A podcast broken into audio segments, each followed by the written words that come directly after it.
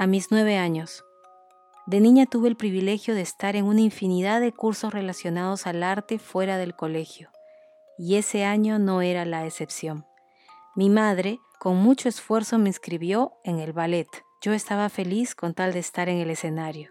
El detalle es que para llegar a las clases debía tomar un bus que pasaba por mi barrio en Los Sauces, Surquillo, y luego, bajando en la avenida Ricardo Palma, me esperaba una caminata de media hora por la avenida Larco en Miraflores, hasta llegar al Parque Salazar. Para mí, esto era una aventura de independencia adelantada. Yo iba sola a mis clases de ballet, una niña bien aleccionada y entrenada para llegar a salvo a su destino. El solo recorrer estos trayectos me entusiasmaba.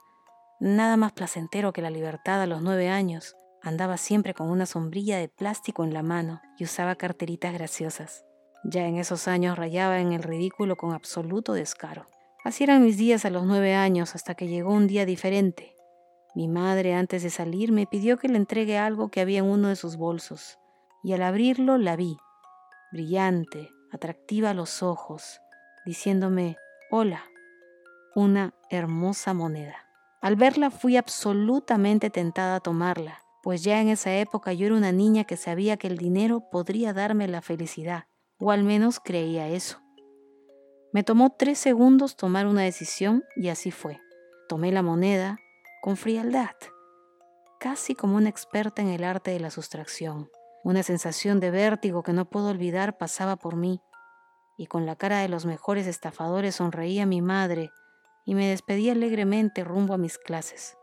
Todo el trayecto nerviosa. Pensaba que alguien podía leer mi mente y descubrir que detrás de esa niña tiernamente ridícula había una ladrona de alto calibre, descarada y calculadora.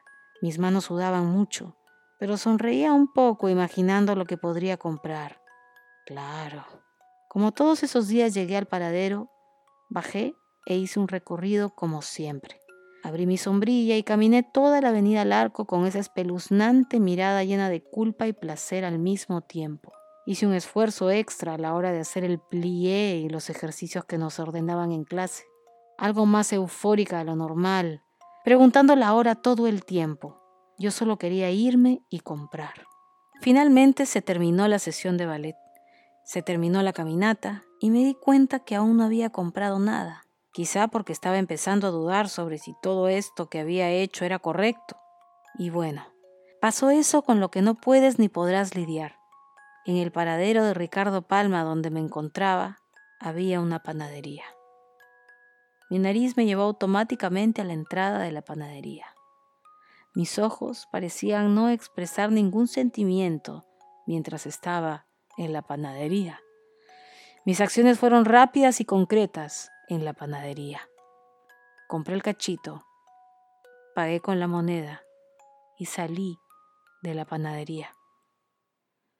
Con el cachito de mantequilla en la mano regresé al paradero embriagada del delicioso olor a mantequilla, que para quienes no saben era algo que de niña podía comer con cucharadas, así de grosera. Nada podía hacerme más feliz. Mi culpa se desvaneció de inmediato y... a comer para no dejar huella alguna de mi horrendo crimen. Sin más preámbulo abrí la boca y lo que obtuve en ese momento fue un impacto acuoso en todo mi rostro. Una paloma había defecado en mi cara. Recuerdo claramente que estuve quieta sin moverme por unos segundos en shock. Dos hombres me miraban de lejos con un poco de lástima y una sonrisa reprimida. Eh, yo ni siquiera podía abrir la boca para hablar. Era mucha caca en mi cara. El cachito de mantequilla era incomible, y yo también. Miré a mi alrededor y me acerqué a la panadería nuevamente para pedir una servilleta. Me la negaron. Estaban muy ocupados. De pronto había una gran cola de personas y nadie quería estar cerca de la niña con caca en la cara. Salí asustada pensando, ¿qué hago? ¿Cómo voy a explicar esto a mi madre? Mi ropa. El cachito seguía en mi mano de los nervios. El cachito no tenía ninguna parte recuperable, así que lo tuve que botar a la basura. Subí al bus y llegué a casa en silencio. Mi madre me preguntó, ¿cómo te ha ido? Yo bien. Nada más.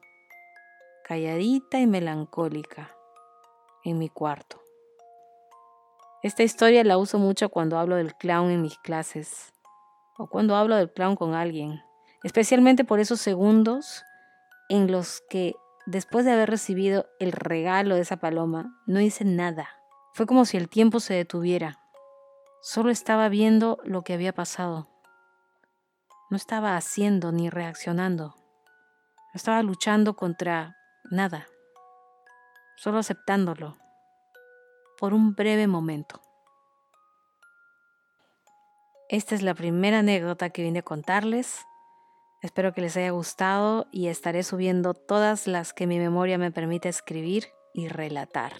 Muchas gracias y hasta una nueva oportunidad.